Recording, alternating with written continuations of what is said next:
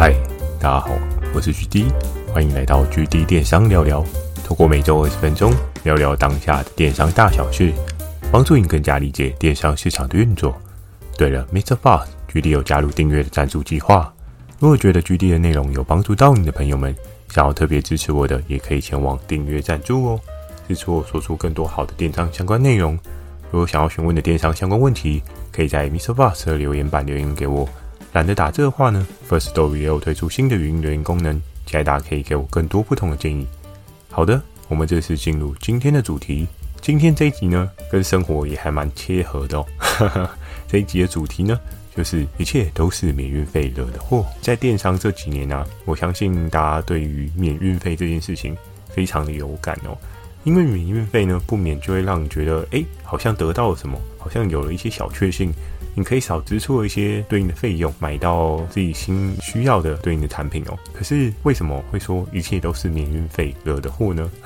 那就要话说从头，我们要来讲到什么时候开始的免运费哦。我还依稀记得，在我大学那个时候，因为之前有跟大家分享过，我常常大学都会去逛一些对应的网拍嘛，雅虎的超级商城，又或者是雅虎奇摩拍卖，有一些对应的店家，他们都会绑一些对应的。优惠方案哦，比如说鞋子两双免运费，又或者是裤子三件多少钱哦，又或者是诶，裤子现在限时特价两件免运费，诶，这时候呢，很多人都会开始想到，哇，免运费真的是很 OK 哦，尽管啊，他所 setting 的这个管别里面啊，这个裤子超级无敌难看，诶，衣服 size 也很不齐全的状况之下，你还是不免俗会有一种侥幸心态，你会想说啊，没关系，反正我买了一件我自己喜欢的衣服。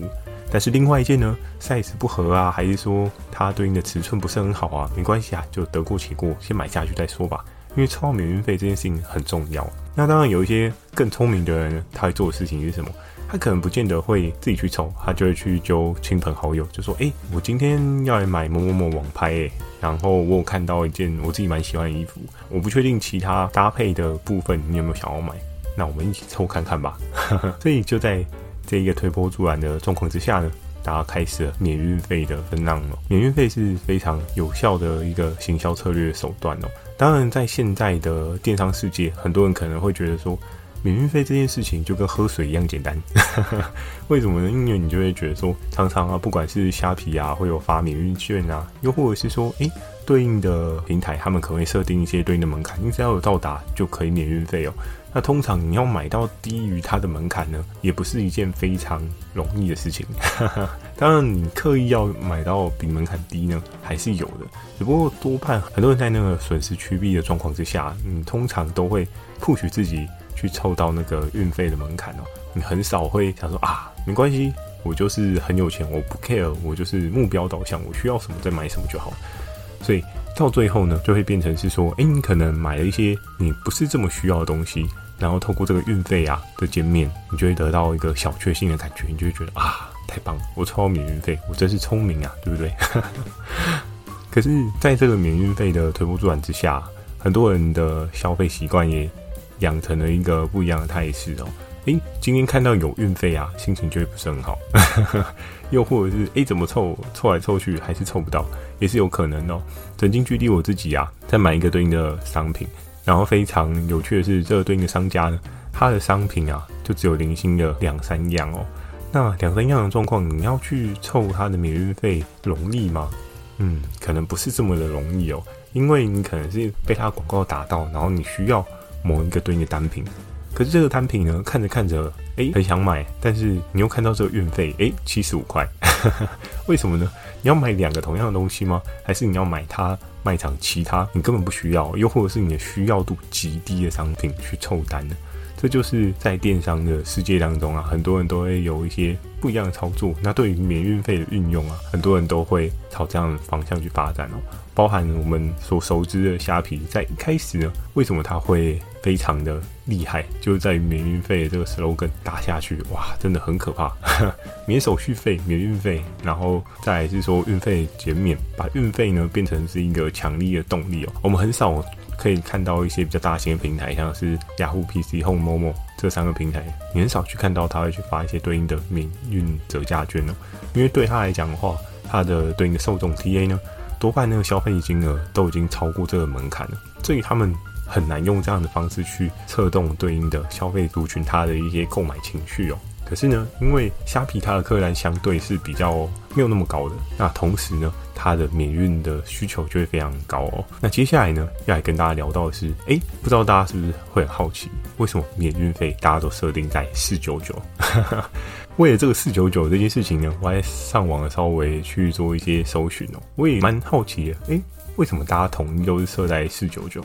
也有可能有的人设在四九零，但不知道大家有没有发现啊？包含像是 PC Home、雅虎、某某这三个平台，他们多半都是在这个区间为主哦。当然，雅虎我还没看啊，但我记得 PC Home 跟某某都是这样的状况。那其他的平台呢，或是你可以去一些生鲜啊、直播卖货的啊之类的，我们可以发现很多人的免运费的门槛都设在四九九。不知道为什么要设在四九九？四九九有什么样的门槛的 issue 呢？在这边呢，要请大家先做一件事情哦，你可以先把你的钱包打开来。诶，如果你钱包没有钱，都是电子支付，那也没关系。你电子支付储值的过程当中啊，你去看一下储值的对应金额，又或者是你去 ATM 领钱的过程当中，你有没有发现我们的货币就是一百块、五百块跟一千块嘛？当然，有的人会说啊，GD 还两百块啊，又或者是两千块啊。可是那毕竟是市场上面比较少有甚至稀有的货币哦。那我们可以看到的是说，在这个货币的呈现状况之下。诶，对于消费者的心态来讲的话，今天当然一百块是非常亲民的，可是，一百块呢，你的那个对应的客单非常非常低哦。那对于这一些比较大型的平台啊，或者是一些比较知名的平台，它为什么要设定在四九九这件事情呢？它可能手上就有一些对应逼近四九九门槛的东西。诶，比如说今天某个卖生鲜的，那他今天比如说他一锅汤就设定在四百九十八一锅汤。哎，那这时候，如果你是消费者，你的心里是什么？哇，这个商家真是聪明啊，对不对？就是强迫我一定要多买其他的东西。那我今天一锅汤四百九十八，我再买两锅吗？好贵啊，对不对？所以在那个时候啊，大家都会用各式各样的方式啊，去避免说，哎，自己没有达到免运的门槛哦。那为什么设在四百九十九呢？就是在于一百块这个客单实在过低了。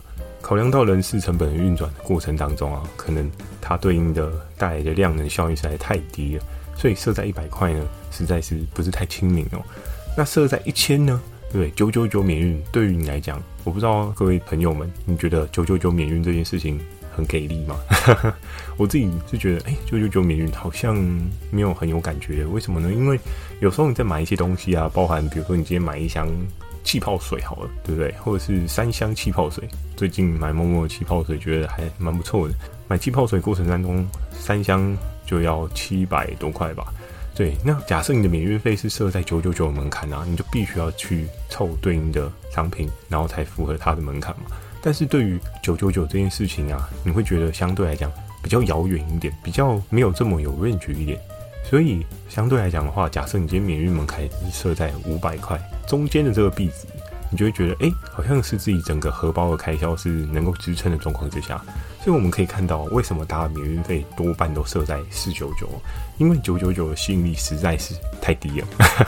当然有一些真的他们客单非常高的，我知道的是一些生鲜直播啊那些，他们可能对应的免运门槛就设得非常高。主要也是因为他们的冷冻冷藏对应的那个运费物流真的也非常高，所以他们会设在那个水位。那对应购买的消费族群，他们也已经习惯了那样的状况，所以九九九对他们来讲就不算什么。但你今天如果在一般的，比如说生活百货啊，又是你买一些一些生活上面小物啊，你就觉得要买到九九九这件事情好像不是这么的容易。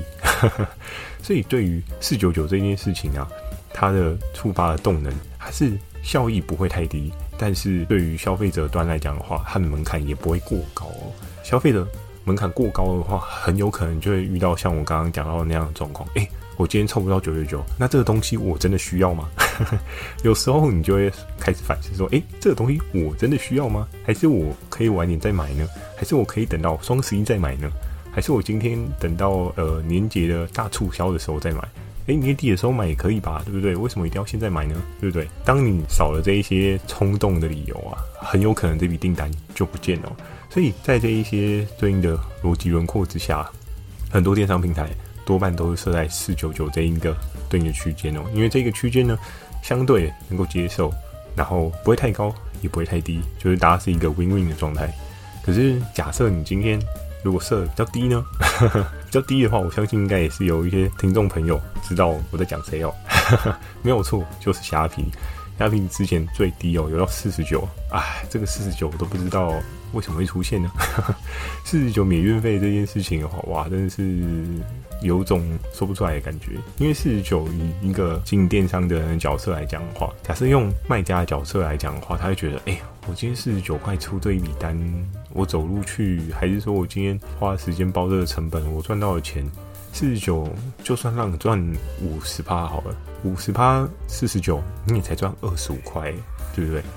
那那个二十五块会不会有点太低了？以现在时薪的状况来讲的话，都很可怕。所以这个四九九啊，也是我们可以陆陆续续看到。在之前有跟大家提到，是说虾皮也开始慢慢在调整它的免运费门槛哦。那这个免运费门槛呢，我觉得应该过没有多久，maybe。会出现四九九这件事情吧？大家多半呢就会开始去思考说，嗯，那我是不是会需要在虾皮上面购买？因为它的门槛也都是这么的高哦，对应的运费如果再加上去，会不会变得比较贵？这件事情都很难说。可是我觉得这一件事情也要做一个反观的思考，因为呢，我们在看一些对应的大型平台啊，雅虎 PC Home、某某，他们这些运费收费几句啊，你今天没有到四九九，他收七十五块，但是。以虾皮的状况来讲的话，他如果今天没有免运费，他是收多少？我相信常用虾皮的应该自己都会大概知道说它的费用是多少吧。我们可以看到的是它的超商体系啊，多半基础的起跳就是六十块嘛。当然店到店的话，我不知道后面还有没有涨，是不是到了四十几块？但不管怎么说呢，它的对应的运费啊还是比较低一点。但是在初始的阶段，突然没有免运券或是免运的门槛拉高这件事情，一定是。所有的用户都很不适应，不管是卖家或是买家的角色来讲的话，对这件事情一定会有很多抗胜。我就想说，嗯，又要多赚我一手，对不对？诶，很多人都在说，今年应该是说从去年开始，虾皮就开始各种养套杀嘛，前面都已经养好了，那现在就开始杀猪工了。最后呢，就要跟大家聊到的是，目前阵痛期最有感的是谁？诶，那当然是不遑多让，就是前面有跟大家聊到的虾皮哦。虾皮应该是在这一波的阵痛期最有感哦，因为它在早期的一些对应策略操作都是朝向一些低订单的门槛去做一些对应的策略操作。从一开始，它可能是上下免手续费啊，然后运费部分啊，几乎都是给免运费。那我们知道，在一个新的平台成立，它一开始在 push 在推的时候。然后后面一定需要有个富爸爸 去帮他做一个对应的资金支撑哦。那确实他也支撑起了对应的这个 base，可是他在回收的过程当中啊，不免就会有各式各样的声音、各式各样的问题。然后包含他的对应的门槛呢，要拉到跟对应的大平台同样的门槛，这件事情就又会是一个更可以被讨论的事情哦。因为在这一段时间啊，他可能也要去预估说，他 maybe 会流失了多少的，不管是卖家又或者是买家。都是很有可能的。我在对应的一些虾皮讨论社团，又看到各式各样的人发起拒买的活动哦。但我比较好奇的是，发起拒买真的后面都不买吗？我们要再看比较长远一点哦。因为在政策的调整的当下，多半很多东西都是会带有一些个人情绪哦。可是等到这些个人情绪退散之后，你在整个消费的过程当中啊。你可能还是会借由自己的一些条件评估，去选出一个比较适合你的选项。那会不会真的虾皮就不是你的适合选项呢？我觉得就很难说。而在对应的分享当中啊，你看到有一个新的虾皮的一些新的测试功能哦。当然这件事情好像他们是在盲测的过程当中，就是他们是 under table 线下找一些对应的 TA 族群去做一些测试哦。不过我看到这个我也觉得蛮特别的哦，就是虾皮到后面呢、啊。可能也会出一个对应的订阅方案哦。诶，哇，没有想到也来搞订阅制诶，是 Netflix 还是 Disney Plus 看的比较多，所以订阅这件事情可能还不错，所以他们也朝向这个方向去做嘛。当然，这个因为他们好像是指定的用户才可以看得到，但是由于 GD 我呢，好像很不幸的不是那个指定的用户。还不够高级，对不对？所以那么后来，所以后来呢，我就没有烧这个。我是看到一个对应的人，他去做一些对应的分享哦。在这边先大概的透露给大家知道哦，他在这边呢是有一个对应的方案选择哦，可能 maybe 一个月啊到三个月左右。那价格部分呢，一个月可能是收你三十九，那三个月的话就是会收你九十九。然后它的那个对应的专享优惠啊，还有无限次的满额免运。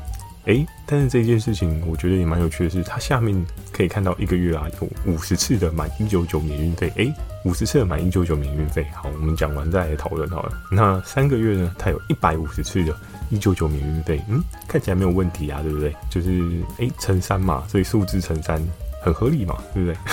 但它下面有一个非常有趣的哦，一个月第五十一次的时候呢，满六九九免运费。诶，看到这边是有点想笑。好。还没有最好笑的还没有结束哦，那我们可以看到的是，我们可以看到的是三个月的，它就是一百五十次六九九免运费哦。那你这样的状况来讲的话，它有什么样的对应的条件设定呢？主要它也是绑定的是在虾皮店到店，然后需要使用信用卡去做一个对应的流程购买啊。这期内容讲完呢，想要跟大家聊的是说，你有没有看到一些觉得非常有趣的事情？诶，以前的虾皮是四十九块。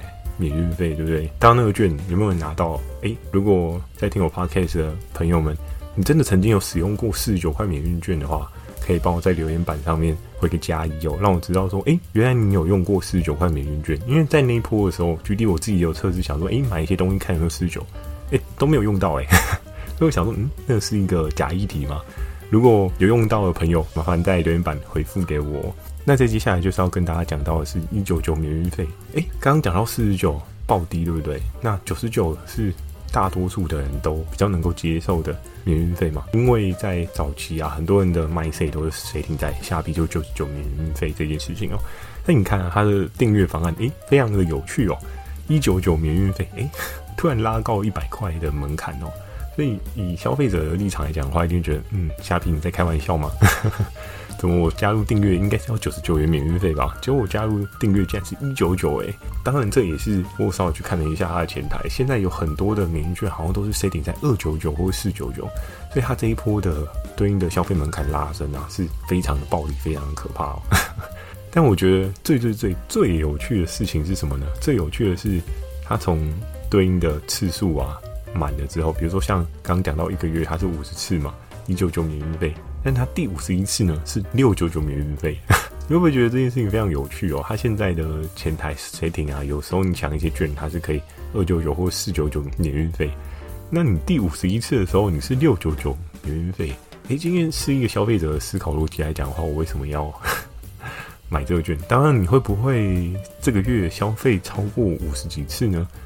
应该可能性也不是到这么的高啦，但是相对来讲的话，那倒不不要特别写说第五十一次它是多少钱满免运费，又或者是它设定在诶、第五十一次四九九免运费，这样思考逻辑是不是相对来讲的话比较合理一点？